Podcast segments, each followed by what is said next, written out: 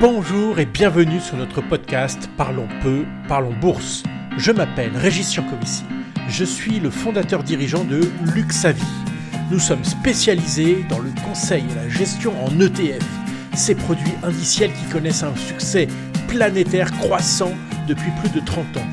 Parlons peu, parlons bourse, c'est une chronique hebdomadaire, sans langue de bois, de quelques minutes pour faire de vous un meilleur investisseur.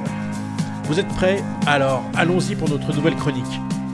Bonjour à tous et bienvenue dans ce numéro 48 de notre chronique Parlons peu, parlons bourse. Cette semaine, je voudrais reprendre le fil de la semaine dernière. J'y parlais des performances des fonds thématiques.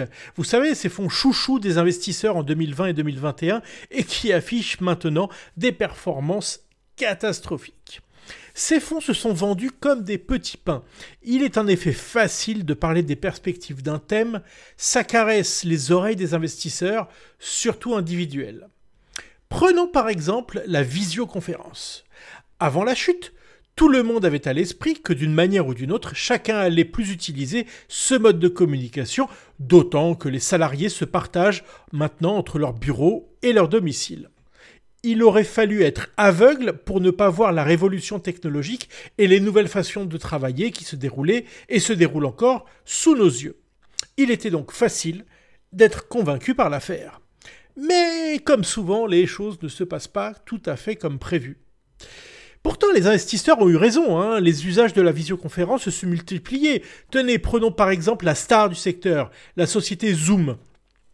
Elle a tout de même réussi l'exploit rare de devenir un nom commun. On ne dit pas je fais une visioconférence, mais je fais un zoom. Être rare et commun à la fois, il fallait le faire. Son chiffre d'affaires est passé de 777 millions de dollars à 1 milliard 100 en à peine 18 mois, soit une progression de 42%. Alors oui, c'est une formidable réussite. Mais pour l'actionnaire, c'est une autre histoire. Car sur cette même période, le titre Zoom a baissé de, tenez-vous bien, 85%. Je ne sais pas si vous voyez ce que ça veut dire, mais si vous avez investi 5000 euros à cette époque, il vous en reste 750. C'est-à-dire, vous êtes passé en un an et demi d'une semaine au Club Med à un week-end à Center Park. Mais alors, que s'est-il passé? Vous devez avoir à l'esprit que dans un cours de bourse, il y a deux choses. Il y a un, les bénéfices, deux, la valorisation de ces bénéfices. Et depuis 18 mois, du fait de la hausse des taux d'intérêt, les investisseurs ne veulent plus payer aussi cher ce genre de titres. Du côté des bénéfices, les perspectives ne sont plus aussi florissantes. La concurrence avec le Teams de Microsoft fait rage. L'idée de ma chronique n'est pas de vous dire s'il faut investir ou pas dans Zoom. Mais le message essentiel est qu'entre les romans des tendances à long terme et l'histoire boursière, il y a un fossé. Ne vous laissez pas leurrer par des thématiques attrayantes. Encore une fois, méfiez-vous des investissements à la mode et des personnes totalement convaincues qu'il est facile de gagner de l'argent. Je vous laisse avec ma pensée de la semaine. Les beaux romans des convaincus ne sont pas toujours de belles histoires boursières.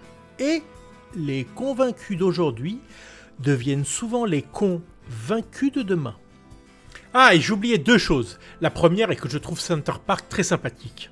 La seconde est que, comme notre chronique Parlons peu, parlons bourse est disponible sur luxavi.fr et tous les sites de podcast, si vous l'appréciez, partagez-la. Et si vous ne l'aimez pas, partagez-la quand même, mais uniquement aux personnes que vous n'aimez pas. Allez, je vous laisse à mercredi prochain.